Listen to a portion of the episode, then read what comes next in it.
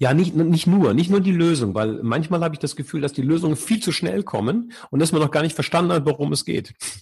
Das ist dann eher so eine reflexartige Lösungsorientierung. Die meine ich eigentlich nicht, sondern erstmal das, das Hinschauen und wirklich gucken, was ist das Wesentliche an dem, was jetzt momentan äh, ansteht. Und das hat etwas mit, mit äh, Gespürigkeit zu tun auf der einen Seite. Es hat was mit Intuition zu tun. Es hat aber natürlich auch was mit Analyse zu tun.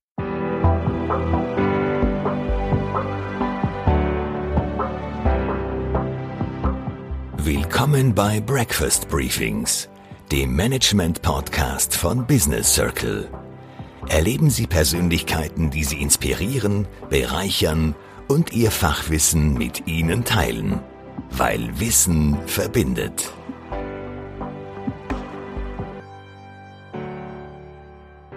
Hallo, ich bin Lisa Maria Centeno, Content Managerin bei Business Circle. Welche Kompetenzen braucht eigentlich eine Führungskraft während und nach der Krise? Und wie führt man Krisen sicher? Genau diese Frage haben wir unserem heutigen Interviewgast gestellt, Alexander Milz. Alexander Milz arbeitet seit mehr als 20 Jahren als selbstständiger Organisationsberater und Trainer. In seiner Arbeit fokussiert er sich vor allem auf die Führungskräfteentwicklung. Zusätzlich dazu ist er ausgebildeter Existenzanalytiker und Logotherapeut und coacht Ratsuchende in beruflichen Umbruch- und Konfliktsituationen sowie in Sinn- und Orientierungskrisen. Wir haben darüber gesprochen, welche Veränderung die neue Arbeitssituation mit sich bringt, wie man Veränderungen meistern kann und ob wir denn jemals aus dieser sogenannten VUCA-Welt hinauskommen.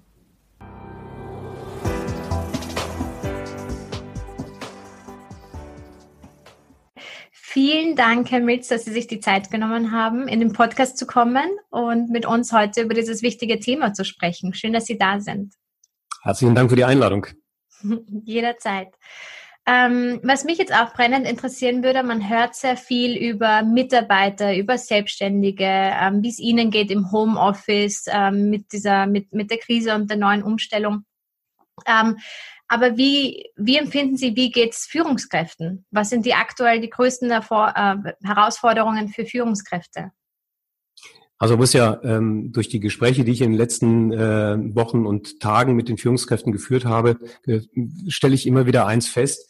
Äh, die meisten äh, haben zwar unterschiedliche Begriffe für das, was passiert ist, aber viele sind aus den Vollen ausgebremst worden. Und für sie ist es eine absolut verrückte Zeit, also verrückt im wahrsten Sinne des Wortes. Die meisten Routinen sind gebrochen worden und das Gewohnte hat sich komplett über Nacht verändert. Und so sind viele Führungskräfte momentan auch in einer Art Krisenmodus.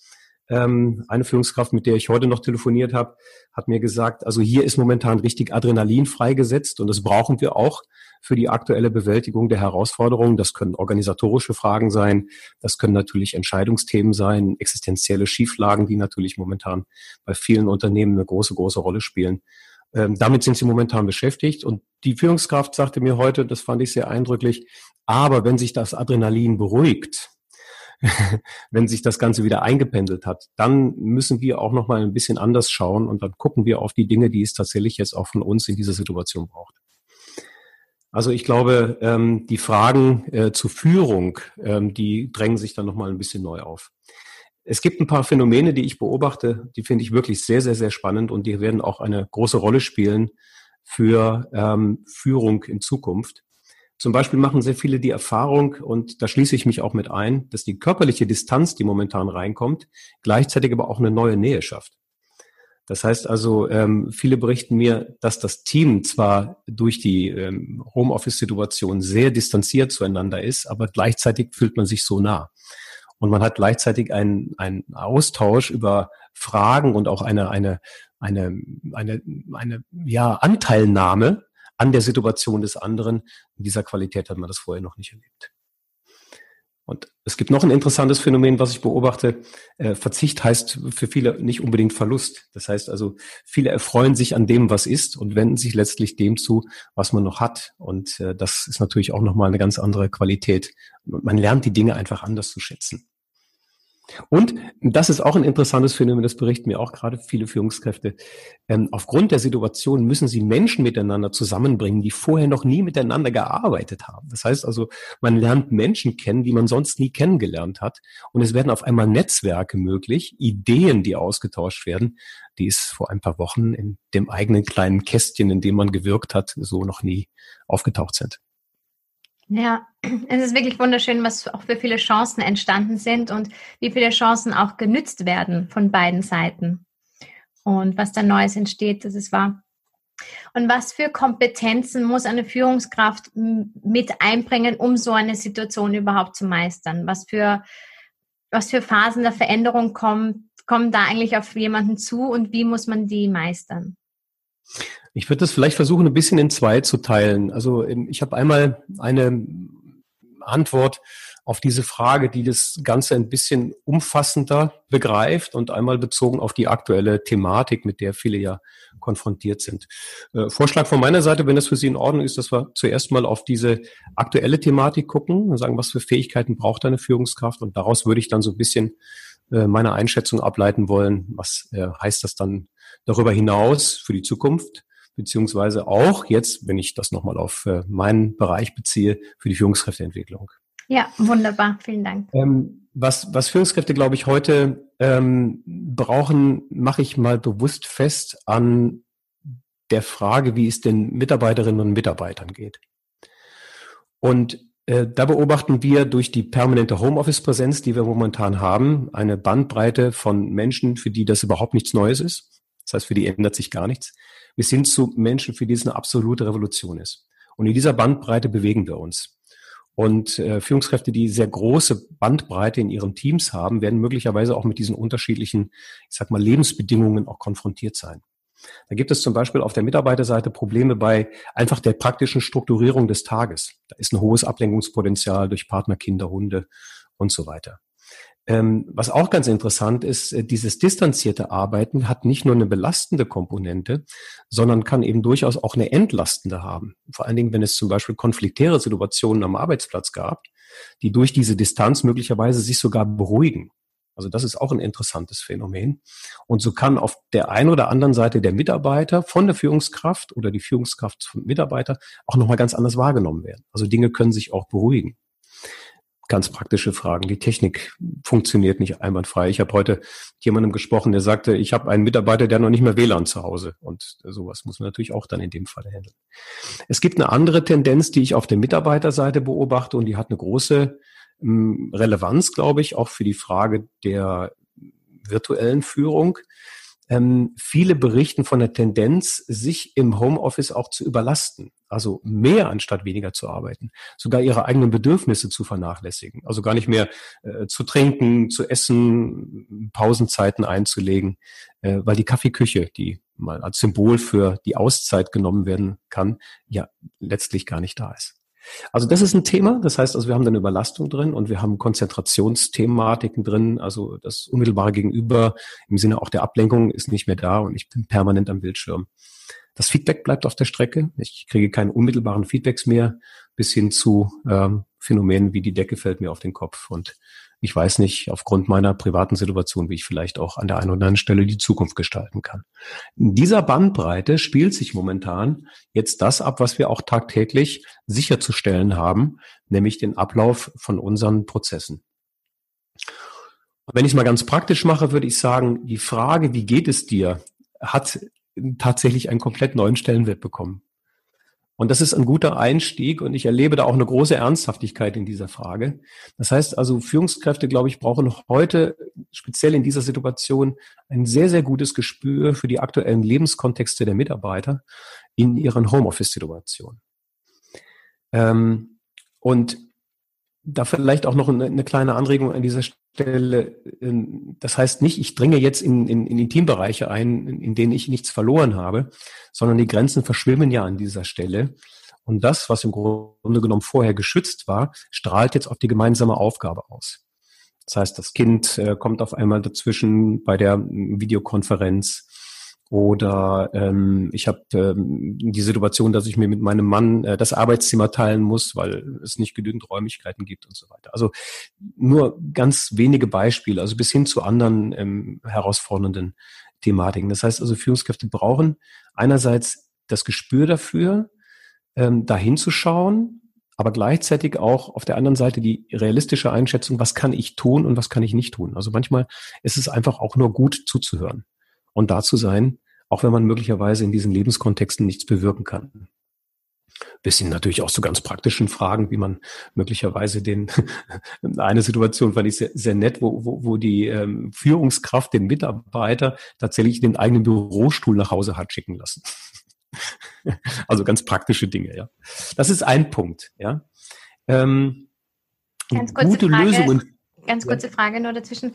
Also wäre es eine Handlungsempfehlung, wirklich auch, dass Führungskräfte anrufen und sagen, wie geht's dir, wie geht's dir in der aktuellen Situation und einfach ein, ja, ein ehrliches Interesse auch zeigen an der jeweiligen, an, an den Mitarbeitern. Definitiv. Für viele ist das eine Selbstverständlichkeit mittlerweile. Da freue ich mich sehr drüber, das zu beobachten. Aber das ist natürlich eine wesentliche ähm, Empfehlung und die Differenzierung, die damit verbunden ist. Das heißt also, wir brauchen im Grunde genommen tatsächlich durch die Unterschiedlichkeit ähm, auch, ich sag mal, ganz unterschiedliche Lösungsansätze eventuell für die ganz praktische Organisation der Arbeit. Ähm, Nächster Aspekt, den ich sehr wichtig finde, durch die Distanz, die da jetzt reingekommen ist, verschiebt sich auch die Wahrnehmung. Das heißt also, ich gucke mir die Menschen möglicherweise nochmal ganz anders an. Das heißt, die inneren Konzepte, die ich von meinen Mitarbeitern habe, die inneren Bilder, die sollte ich wirklich überdenken. Das heißt also, einen unverstellten Blick auf den Mitarbeiter üben, gerade wenn ich ihn im Grunde genommen in seiner Homeoffice-Situation sehe und die Vorerfahrungen, die ich mit ihm gemacht habe, die wirklich mal bewusst einzuklammern und auf Seite zu stellen. Das ist keine einfache Übung, aber das hilft tatsächlich, das Wesentliche zu erfassen, worum es derzeit momentan auch in der Organisation und in der Zusammenarbeit geht und was der Mitarbeiter tatsächlich auch momentan von der Führungskraft braucht. Ähm, ein anderer Aspekt, der, glaube ich, sehr wichtig ist, und da sind wir momentan natürlich auch ziemlich äh, mit überversorgt, ist nämlich die Frage, welche Informationen braucht das Team, braucht der Mitarbeiter, was ist faktisch wirklich wichtig und was nicht. Das heißt also sehr, sehr gut darauf zu achten, wie momentan auch ähm, Informationen weitergegeben werden. Und da plädiere ich wirklich für den Anwalt der Realität. Ja, und das ändert sich natürlich tagtäglich neu. Das ist ganz klar. Wir brauchen da, ich sag mal, ähm, ein sehr gutes Update. Das findet auch statt.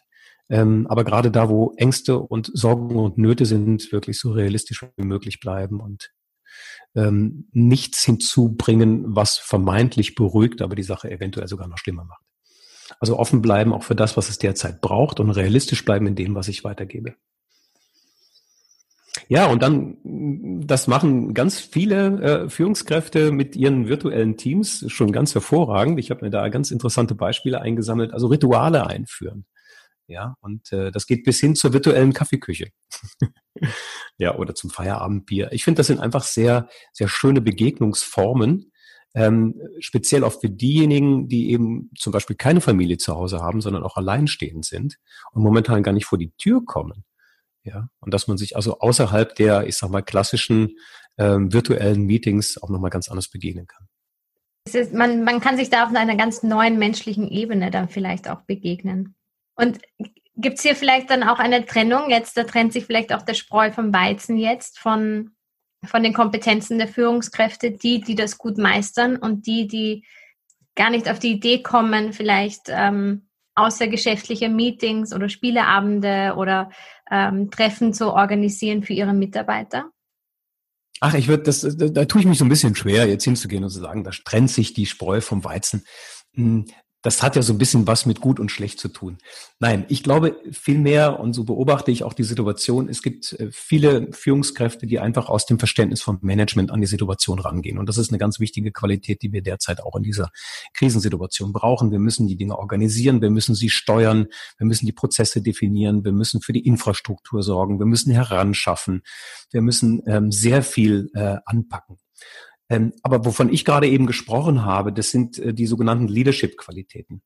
Das heißt also, ähm, die, die Fähigkeit an dieser Stelle, die Menschen so zu vernetzen, dass aus der Begegnung, die dann stattfindet, letztlich äh, gemeinsame Projekte erwachsen, gemeinsam getragene Entscheidungen erwachsen. Äh, das sind die Fähigkeiten, die es in dem Falle nochmal stärker braucht. Und wenn ich mich eher als Manager verstanden habe, dann habe ich natürlich die Aufgabe, auch diese Qualitäten mit zu integrieren. Wenn ich mich bisher eher auch schon als Leader verstanden habe, dann habe ich möglicherweise diese Qualitäten schon und dann ähm, verändert sich im Grunde genommen der Raum, in dem das stattfindet. Dann ist es eben ein virtueller Raum, in dem das stattfindet, mit aller Distanz und mit allen Schwierigkeiten. Aber die Grundfähigkeit, die besitze ich schon. Und das ist auch nochmal der Hinweis auf äh, den Beginn von eben, dass ich mich scheue, eben Tipps zu geben, weil ich glaube, viele können es und andere müssen möglicherweise diese sogenannten Leadership-Qualitäten noch integrieren.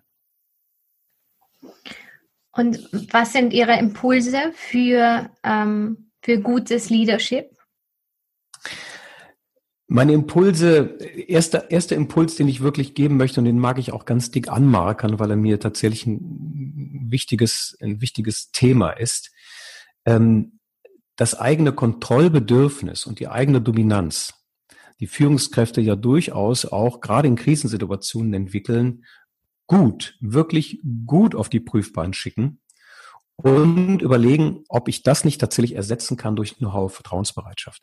Wir beobachten, dass gerade in solchen Krisensituationen eigene Themen, die man hat, nehmen wir zum Beispiel bei einer Führungskraft, die äh, bisher gelernt hat, dass sich der Erfolg dann einstellt, wenn sie sehr viele Dinge kontrolliert. Dass dieses Thema, wenn es nicht gut reflektiert und nicht gut geklärt ist, natürlich jetzt an dieser Stelle nochmal stärker durchbricht und dazu führt, dass es natürlich zu einem Kontrollbedürfnis kommt, was aber nicht mit der Situation einhergeht, sondern nur mit meinem eigenen Bedürfnis. Und das ist natürlich fatal. Das heißt also, ähm, ich muss gut gucken, an welcher Stelle habe ich meine Learnings. Und das wäre zum Beispiel ein Hinweis, den ich ähm, sehr, sehr ähm, gut und klar ergeben kann. Damit einhergeht die partizipative Orientierung, sagen wir dazu. Das heißt also, die Beteiligung der Mitarbeiter ist mehr denn je wichtig. Das heißt also, ich muss auf der einen Seite nicht bei jeder virtuellen Runde dabei sein, aber ich kann es so organisieren, dass das letztlich ähm, gut läuft. Ja, es hat wieder was mit dem Kontrollbedürfnis natürlich zu sehen. Ähm, sensibel sein, Bedürfnisse erkennen, ähm, das hatten wir gerade eben schon angesprochen, habe ich sehr ausführlich äh, beschrieben. Und gerade auf Distanz, und das ähm, ist eine nächste Fähigkeit, wirklich auch gute und konstruktive Feedbacks geben. Ähm, weil die Mitarbeiterinnen und Mitarbeiter, die jetzt in dieser neuen Situation sind, die sich damit ähm, arrangieren müssen, die neue Arbeitsabläufe ähm, sich äh, mit neuen Arbeitsabläufen arrangieren müssen, brauchen wirklich differenziertes und gutes Feedback. Und das sind ähm, auch auf Distanz sogenannte Face-to-Face-Gespräche.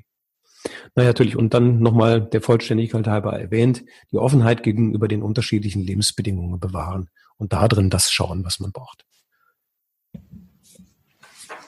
Man muss schon eine sehr umfangreiche Persönlichkeit haben, um ein, ein guter Leader zu sein. Kommt mir zumindest so vor. Also gleichzeitig analytische Managementfähigkeiten gepaart mit Empathie und Einfühlungsvermögen. Ähm, es ist irrsinnig spannend. Und Sie haben von sozusagen Kontrolle abgeben gesprochen. Das heißt, das, ja. das immer auch eng verbunden mit Loslassen und eine Ver Vertrauenskultur schaffen und aufbauen. Und das ist oft vielleicht etwas für Führungskräfte, das ähm, total schwer fällt. Wie können Führungskräfte eine Vertrauenskultur aufbauen? Ähm, also zunächst einmal, was ich gerade eben auch erwähnt habe, ist, ähm, die Vertrauenskultur geht sehr stark auch einher mit ähm, den Bildern, die ich von meinen Mitarbeitern habe. Ja, also das heißt, also die Annahmen, die ich da habe, wirklich mal auf der einen Seite bewusst in Frage stellen. Ähm, das Zweite, was ich sehr, sehr wichtig finde, ist darauf zu achten, ähm, dass ich bei den Entscheidungen, die anstehen, auch Entscheidungen einmal delegiere und nicht immer nur das letzte Wort habe. Natürlich muss ich irgendwo involviert sein. Natürlich habe ich die Letztverantwortung. Aber gerade in dieser Situation einfach auch Entscheidungskompetenz zu stärken. Das muss ich nicht vielleicht unbedingt mit dem Thema machen, was ich sag mal gerade eine, eine besonders große Brisanz hat und wo ich vielleicht auch selber in der in der ähm, ähm, in der, in der Situation bin, mich zu rechtfertigen oder mich rechtfertigen zu müssen. Ähm, aber das zum Beispiel zu stärken, finde ich ganz, ganz hilfreich an dieser Stelle. Ähm, und vor allen Dingen, und das ähm, ist auch nochmal eine große Hilfe, Vertrauenskultur hat ja eine Grundvoraussetzung und das ist Transparenz und Information. Und auf dieser Basis können ja letztlich dann Dinge delegiert werden, Entscheidungen getroffen werden und so weiter. Also sehr gut darauf zu achten, das hatte ich eben auch schon mal erwähnt, ähm, was sind momentan die Fakten, mit denen wir arbeiten können, auf dieser Basis dann im Grunde genommen Delegationen und Entscheidungen ermöglichen. Ja, sehr spannend, vielen Dank. Ähm, mhm, gerne. Und man spricht jetzt auch wieder, man spricht ein bisschen wieder zurück zur Normalität. Wie finden wir wieder zurück zur Normalität? die Frage, finden wir überhaupt wieder zurück zur Normalität oder haben wir damit jetzt ein ganz neues System geschaffen, in dem wir uns ab jetzt bewegen werden? So ein bisschen die Frage, was sich nachhaltig verändern wird, ne? was als nächstes kommen wird. Also sagen wir es, sagen wir es mal so. Ähm, ähm, es gibt ja momentan, wenn man von Prognosen spricht, so äh, sehr oft das Zitat von Karl Valentin. Ne? Prognosen sind schwierig, besonders wenn sie die Zukunft betreffen.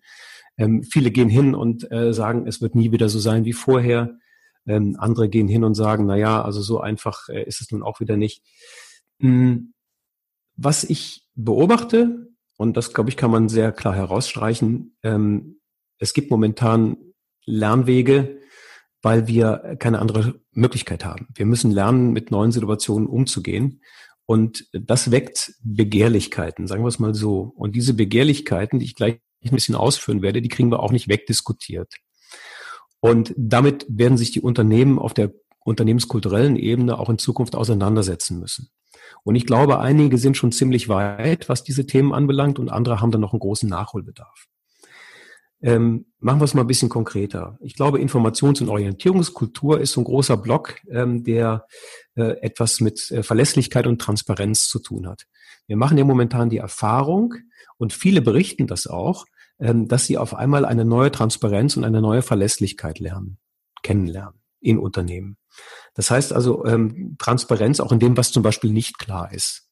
Ja, also viele machen die Erfahrung, dass auch Führungskräfte in dem Falle auch im Top-Management nicht allwissend sind und dass sie sehr realistisch arbeiten und dass es viele als sehr, sehr wohltuend erleben. Diese Form von Informations- und Orientierungskultur wird in Zukunft dazu führen, wie transparent arbeiten wir miteinander zusammen. Diese Frage wird sich stellen und die muss eine gute Antwort finden, auch auf Basis der Vorerfahrung. Natürlich gibt es auch Unternehmen, die ähm, keine besonders gute Informations- und Orientierungskultur in dieser Situation haben. Auch die sind dringend angeraten, sich dieser Frage zu stellen. Viel spannender ist die Frage der Dialog- und der sogenannten Partizipationskultur. Und zwar die Kultur des Interesses füreinander und der gemeinsamen Reflexion. Das ist ja früher, ich nenne das jetzt mal früher, ne, so, also vor Corona, es wird dann irgendwann eine Vor- und eine Nach-Corona-Zeit geben. Also vor Corona gab es ja da nie Zeit für. Das kann man sehr schön festmachen an diesen Meetings zum Beispiel, die wir ja, ich sag mal, zigfach erlebt haben, die vollgestopft waren mit vielen Informationen, wo aber im Grunde genommen keine Resonanz erzeugt wurde, weil die Begegnung ja gar nicht stattgefunden hat. Das heißt also, die Begegnungsqualität, die sehr, sehr viele Leute erleben, führt dazu, dass man sich die Frage stellt, wie müssen wir uns Zukunft tatsächlich in unseren Meetings zum Beispiel, ja, auch so organisieren, dass auch tatsächlich eine gemeinsame Zeit der Reflexion stattfindet und dass wir das Interesse füreinander so aufbauen, dass wir auf dieser Basis dann auch gemeinsam getroffene Entscheidungen viel besser ähm, nach vorne bringen können. Also das wird ein Thema sein, die Dialog- und Partizipationskultur eben ja auch schon erwähnt, in der Distanz entsteht eine neue Nähe. Ein ganz faszinierendes Phänomen. Und diese neue Nähe, das damit verbundene Gefühl, das trägt sich ja in die Unternehmen mit rein. Also schaut mal viel kritischer, möglicherweise, auf das, was zukünftig sein wird in diesem Zusammenhang. Ich könnte mir zum Beispiel sehr gut vorstellen, ähm, dass äh, alles, was mit Information zu tun hat, tatsächlich im virtuellen Raum bleiben wird. Man muss nicht ständig zusammenkommen. Aber dort, wo man möglicherweise eine gemeinsame Entscheidung zu treffen hat, wo man gemeinsam Ideen zusammenbringen muss, äh, wo man äh, sich einer schwierigen Fragestellung aus unterschiedlichen Blickwinkeln ähm, widmen muss, ähm, das wird eine neue Form der Zusammenarbeit erfordern. Ein anderer Aspekt, der bei ähm, dem Thema Kultur, glaube ich, in Zukunft nochmal eine große Rolle spielen wird, das erleben wir gerade auf der Ebene der nennen wir es da mal, der Zielgruppen, die in der Vergangenheit ähm, ja sehr stark vernachlässigt worden sind. Das ist das Stichwort Pflegepersonal, die Verkäuferinnen und Verkäufer. Ähm, also diese, diese Zielgruppen in den sogenannten systemrelevanten Bereichen bekommen momentan eine sehr starke Anerkennung, auch monetär gesehen. Und das ist, das ist gut so. Und das ist auch wohltuend. Und die Leistungs- und Anerkennungskultur in den Unternehmen, die wird auf dieser Basis und den damit verbundenen Erfahrungen auch nochmal komplett auf den Prüfstand geschickt werden. Und zwar, wie ist die Kultur der Würdigung von Leistung und Einsatz? Und wenn es gewürdigt wird, wie ehrlich wird es dann erlebt? Ja, und der letzte Aspekt, den ich gerne in diesem Zusammenhang erwähnen möchte, ähm, den, den, den nenne ich Kontext- und Sinnkultur.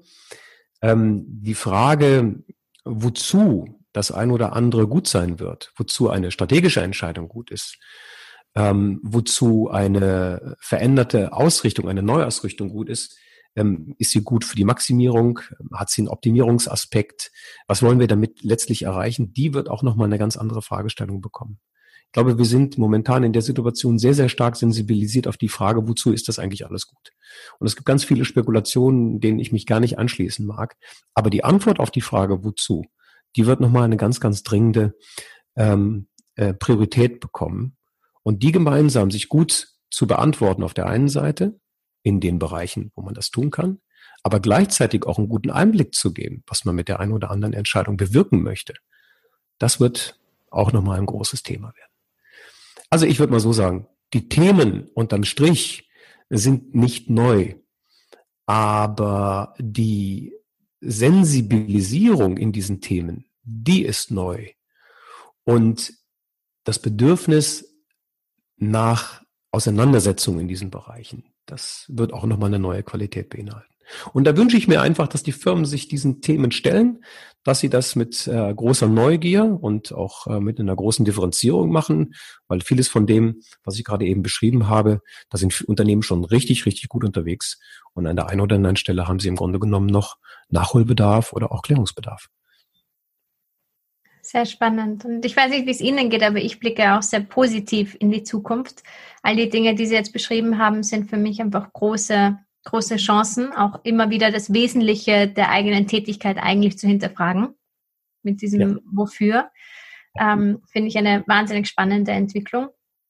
Und jetzt möchte ich noch abschließend vielleicht ganz kurz in das Thema VUCA-Welt hineingehen. Das ist mhm. etwas ganz, eine ganz spannende Entwicklung, ähm, die ich jetzt auch beobachtet habe. Es gibt viele Leute, die sprechen von VUCA-Welt. Für mich war das ein Begriff, der absolut nicht, ähm, im, ja, den ich, den ich nicht kannte.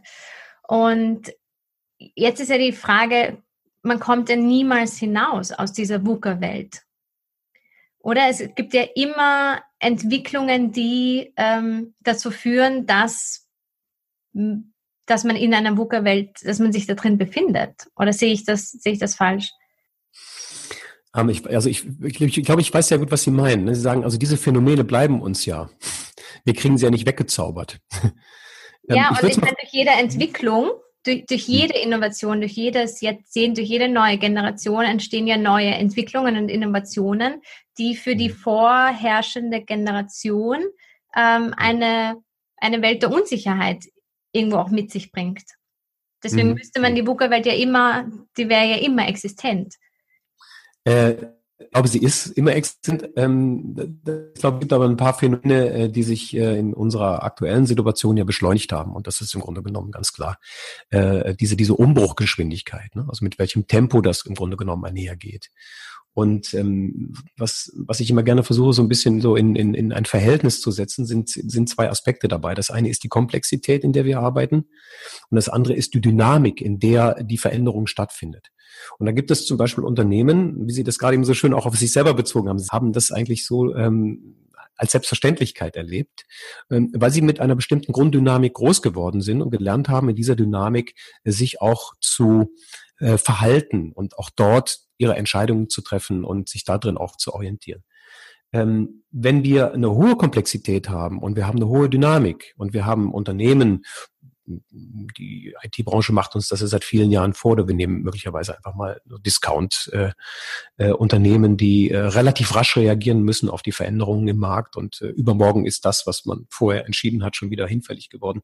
Die haben gelernt, damit umzugehen und sich darin auch sehr resilient zu bewegen.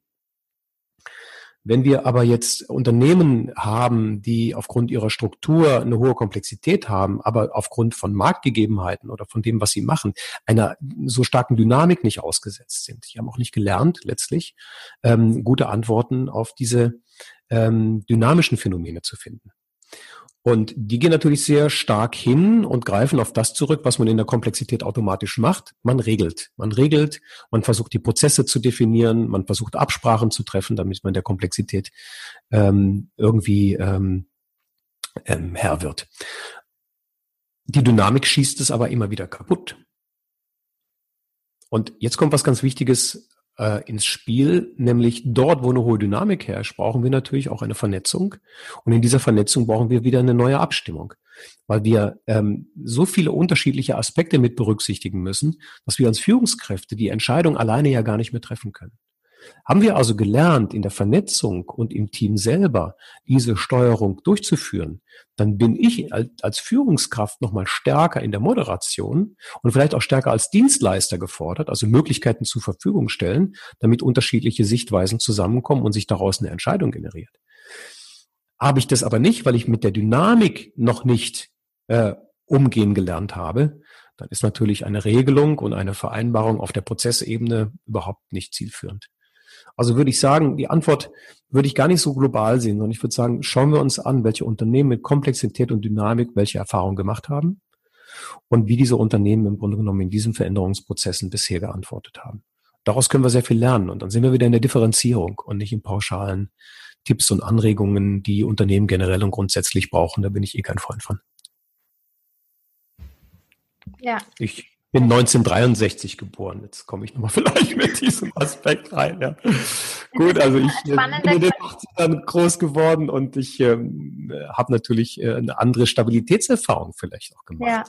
Ja, ja. Nein, es ist, ah. ist spannend, da diese Generations, ähm, ich würde nicht sagen, Konflikte, einfach äh, Diversität, Generationsdiversität da da auch zu porträtieren und auch ähm, ja mal zu analysieren, weil für mich, ich kannte den Begriff VUCA nicht, bevor ich nicht bei Business Circle war. Und ja, wir müssen irgendwie schauen, dass wir gerade uns alle vereinen. Und ja, genau. Das ist ein spannendes Thema. Also VUCA, VUCA ist ja im Grunde genommen nur ein Platzhalter für das Beschreiben von Phänomenen, ähm, die man irgendwie versucht, in einen griffigen ein griffiges Paket zu bekommen. Ne? Deswegen war es mir so wichtig gewesen, nochmal deutlich zu machen, dass VUCA nur Phänomen darstellt, aber der Umgang damit und die Intensität, wie viel VUCA wo, in welcher Form wie erlebt wird, ist ja unterschiedlich. Und jetzt machen wir in der Krise gerade eine ganz spannende Erfahrung, dass wir nämlich alle gleich VUCA haben. Aber die Antworten, die wir geben können, die sind wiederum sehr unterschiedlich, und zwar auf Basis der Vorerfahrungen. Und wenn wir uns mit diesem Antwortverhalten beschäftigen, also wenn ich jetzt mal in meiner Zunft bleibe, aus der Perspektive des Management- und Führungskräftetrainers, dann können wir auch die Antworten und auch die Unterstützung geben, die die Unternehmen dann auch letztlich brauchen können. Die einen, die damit umgehen können, brauchen möglicherweise was komplett anderes, als die, die im Grunde genommen mit dieser Dynamik nicht gelernt haben, umzugehen. Und das finde ich viel spannender. Nicht das WUKA an sich, sondern die Frage, wie wir Antworten geben. Ja, sehr spannend. Gibt es irgendwie spezielle Eigenschaften, in die man als Führungskraft jetzt besonders investieren sollte?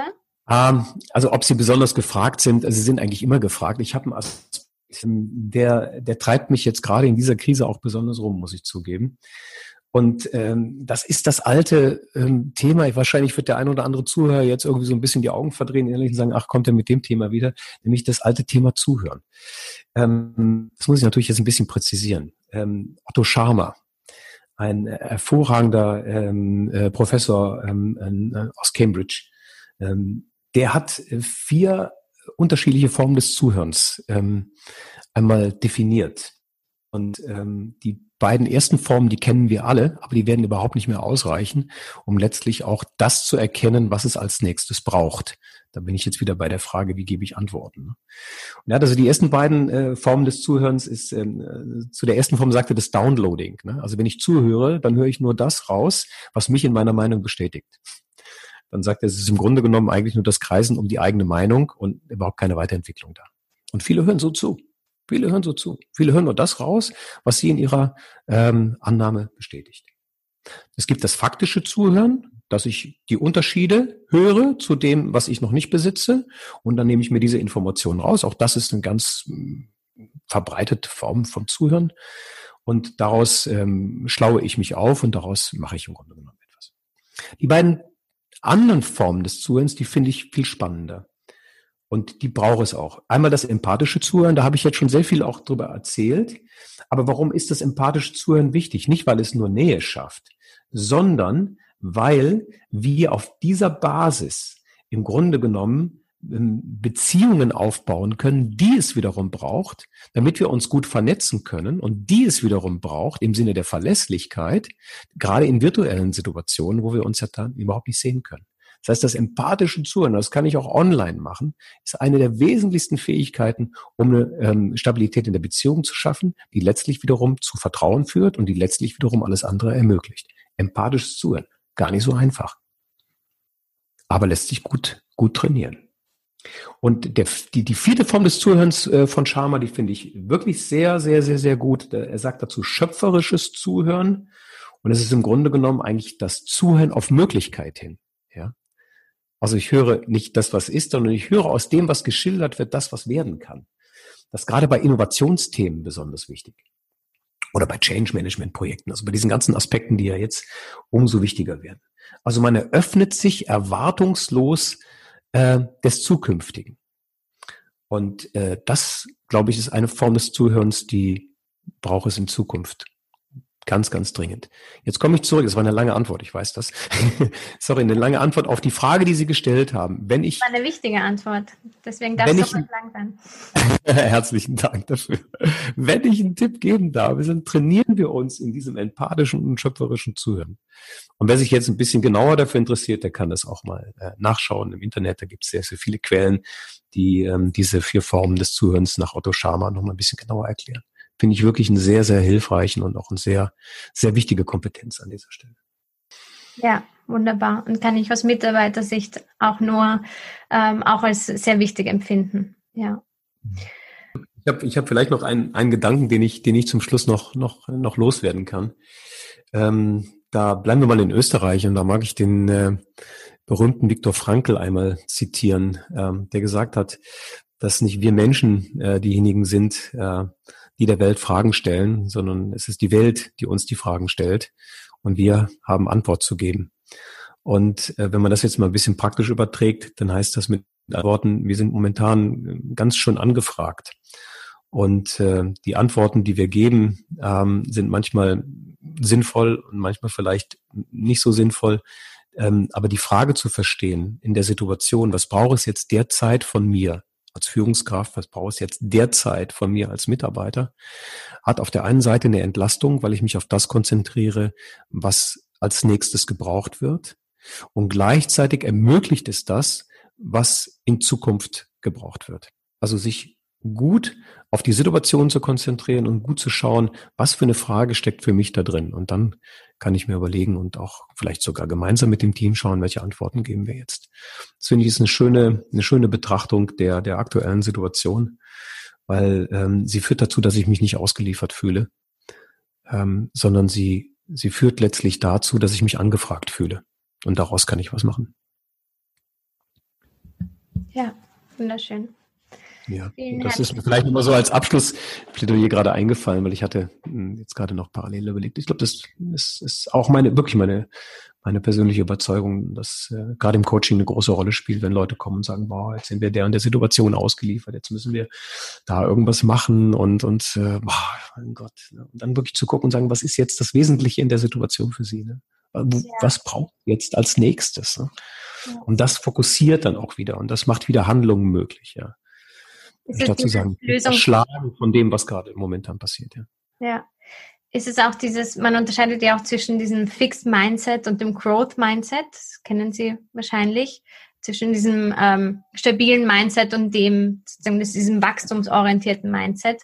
Mhm. Und ähm, da ist wahrscheinlich Lösungsorientierung auch sehr stark gefragt oder Menschen, die nach Lösungen suchen. Ja, nicht, nicht nur, nicht nur die Lösung, weil manchmal habe ich das Gefühl, dass die Lösungen viel zu schnell kommen und dass man noch gar nicht verstanden hat, worum es geht. Das ist dann eher so eine reflexartige Lösungsorientierung. Die meine ich eigentlich nicht, sondern erstmal das, das Hinschauen und wirklich gucken, was ist das Wesentliche an dem, was jetzt momentan äh, ansteht. Und das hat etwas mit, mit äh, Gespürigkeit zu tun auf der einen Seite, es hat was mit Intuition zu tun, es hat aber natürlich auch was mit Analyse zu tun. Ne? Also beide Fähigkeiten sind da gefragt. Und wenn ich diese Frage, wie Frankel das so schön sagte, ne, Welt fragt an, nicht ich frage, wenn ich diese Frage verstehe, dann kann ich eine, eine Antwort geben. Und die Antwort, die ist möglicherweise dann noch lösungsorientiert. Ja? Aber möglicherweise ist es auch vielleicht eine Antwort, die ich gebe, die vielleicht eher mh, hm, vielleicht gar keine Lösung beinhaltet, sondern eine generelle Entscheidung oder so etwas, ja. Also mir geht es um das Hinschauen, nicht um die Lösung direkt. Ja. Und darauf sind die Führungskräfte eh trainiert. Ne? Sie sind ja eh trainiert, darauf Lösungen zu finden. Ja. Und wenn ich die ganze Zeit eben davon gesprochen habe, gut zu differenzieren, was es in welcher Situation der Mitarbeiter gerade vielleicht in seiner Homeoffice-Situation ist ne? und, und äh, so weiter, ähm, dann, dann meint es genau das. Ne? Schau differenziert hin, erfasse das Wesentliche ähm, versuche zu verstehen, welche Frage für dich da drin steckt und gib die an, die dir derzeit möglich erscheint. Und dann sind wir sehr verantwortungsvoll. Ja, sehr schön. Wunderbar. So haben wir einen runden Abschluss. Dann kommen wir auch wieder zum, zum Zuhören. Auch ja, genau, genau, ja, richtig. Ja, es ist vielleicht ein bisschen so, es bürstet das ein bisschen quer, ne? weil Führungskräfte sind ja oftmals eher handlungsorientiert ausgerichtet ja. und ja. Müssen ja jetzt was bewegen und was machen und müssen jetzt äh, irgendwie sagen, was sicher ist und was nicht und, und müssen Entscheidungen treffen und so weiter. Und ich glaube, hm, das, was ich dazu Verfügung stellen kann, ähm, ist im Grunde genommen mehr so ein bisschen ein Gegenpol auch, ja. ja. Ich sage nicht, dass man mit Zuhören alles lösen kann, bitte nicht falsch verstehen. Ne? Nein, aber es ist definitiv erst zum Verstehen. Ja. ja, genau, genau das richtig. Ja. Das Wesentliche erfassen. Ja. Ja, vielen herzlichen Dank, Herr Milz, für Ihre Zeit. Sehr, sehr gerne. Hat mir sehr viel Freude gemacht.